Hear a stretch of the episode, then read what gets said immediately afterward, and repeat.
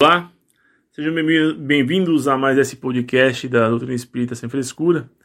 E hoje nós vamos falar um pouquinho a respeito do último post que a gente fez, da invocação de Kardec, a senhora Ida, acho que é Pfeiffer que se pronuncia. E achei interessante também nesse post fazer uns, uns relatos sobre essa senhora, né? Ela é uma senhora de 45 anos, Perdão, era uma senhora que aos 45 anos decidiu explorar o mundo, tinha um impulso muito grande de viajar ao redor do mundo.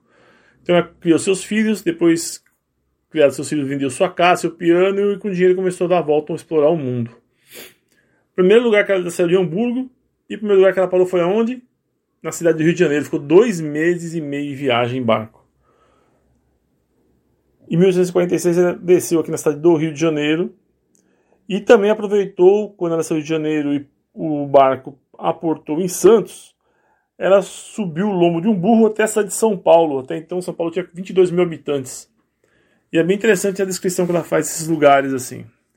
Mas é, o que interessa, assim, ela é uma mulher muito desbravadora, com esse impulso que ela tinha de viagens, né? Ela faleceu aos 61 anos, em outubro, 27 de outubro de 1858, e Kardec a invocou em, mil, em dezembro de 1859. E Kardec teve um diálogo com ela, né? É, que mostra que esse impulso que ela tinha de viajar, de sonhar em viajar, né? Era uma aspiração que ela criou em outra existência, né? Onde ela relatou que era um marinheiro.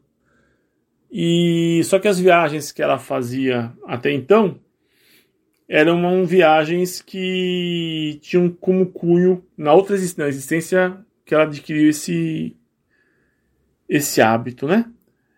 É, de viajar. Era uma existência que ela cuidava mais da parte material, mais da parte do comércio, né? Ela tinha uma atenção de observação que ela teve na existência como Ida Pfeiffer. Então ela veio, era um marinheiro, não, não necessariamente era uma existência anterior a essa Ida Pfeiffer, mas era um, pode ser um, qualquer na linha do tempo aí das, das encarnações e desencarnações dela. Então ela adquiriu esses hábitos né, de viagem, esse impulso, essa vontade, esse desejo é tão forte, né, foi tão proeminente que se projetou aí nessa existência dela como Ida Pfeiffer, desse espírito como Ida Pfeiffer.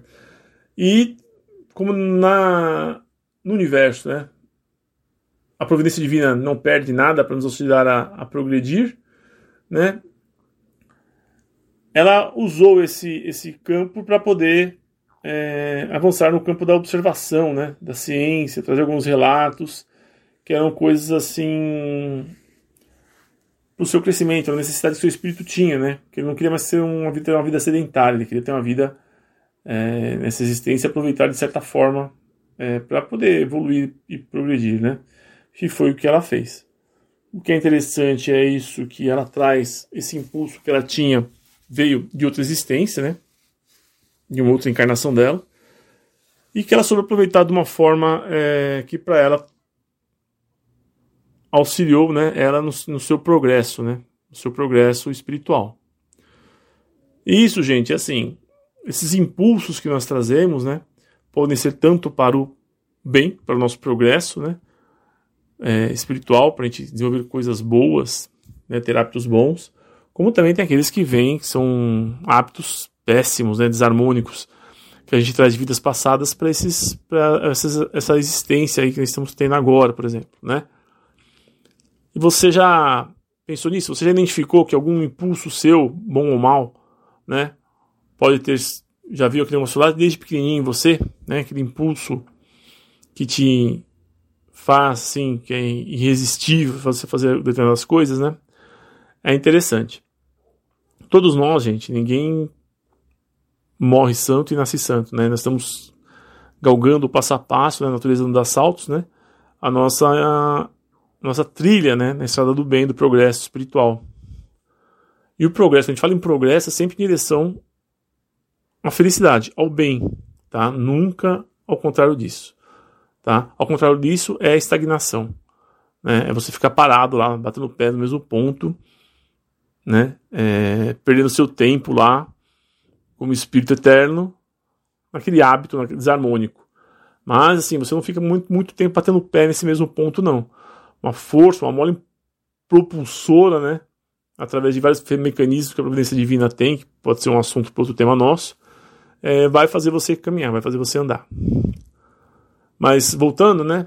Então ela trouxe esses hábitos, esse hábito que fez ajudou ela a progredir, e nós temos nossos hábitos também que nós trouxemos de outras existências que nos ajudam a progredir em, em rumo ao bem, como também tem alguns hábitos também que a gente pode dizer que são, não são bons hábitos, né? Nossa consciência não, não, até mesmo não nos permite praticá-los, né? Acho que tem um, uma certa parte, só não me lembro agora aonde está, que fala o seguinte, né? É, na evolução do espírito, nós temos nós não somos 100% bons, também não somos 100%, 100 maus, né? É, nós variamos aí do 0 a, a 100 nessa escala toda aí, evolutiva. Então, existem pontos, por exemplo, que você já superou em vidas passadas e hoje nem passa mais pela sua cabeça. Né? Por exemplo, lá atrás você podia é, matar com muita facilidade. Hoje isso nem passa na sua cabeça mais. É uma coisa que você nem imagina. Não, uma coisa que você não, nem passa na sua cabeça. Outros pontos podem passar por sua cabeça, só que você não os pratica, porque você sabe que a, o seu, o seu, a sua, é, como que eu vou dizer, a sua forma, a sua força moral é superior a essa vontade. Então você sabe, você não, não, não pratica. Né? Você é, sente às vezes o impulso, mas não pratica, porque sabe que isso vai trazer uma desarmonia para você. Né?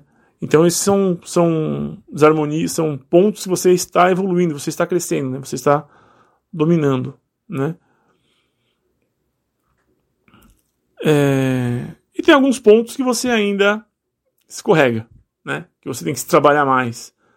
Você não vai conseguir trabalhar todos os pontos de uma vez só. Né? Você vai trabalhar pouco a pouco.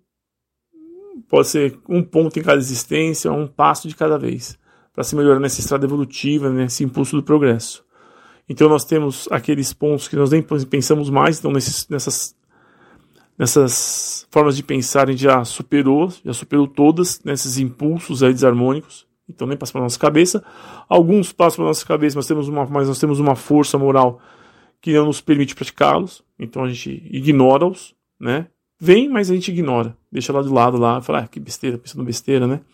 E tem aqueles que a gente que vem e pratica, a gente tem toda uma trilha ainda para evoluir, para melhorar neles, né?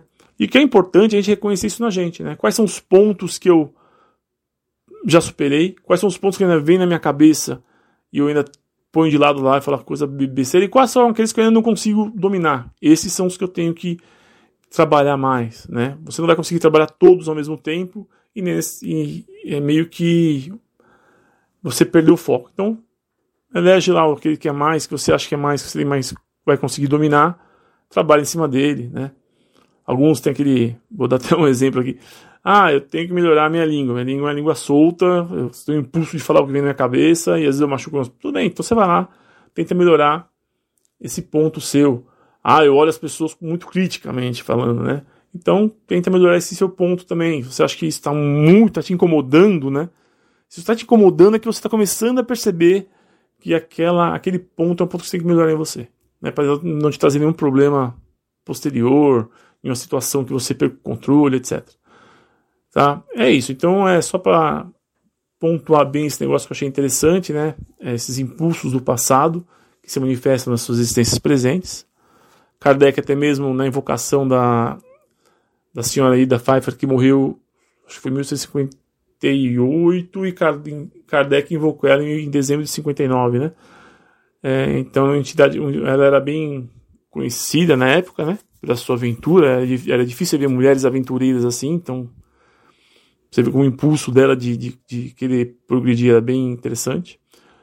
E Kardec invocou e teve esse relato dela que nos mostra que as nossas inclinações, os nossos hábitos e vidas passadas influenciam na nossa vida presente.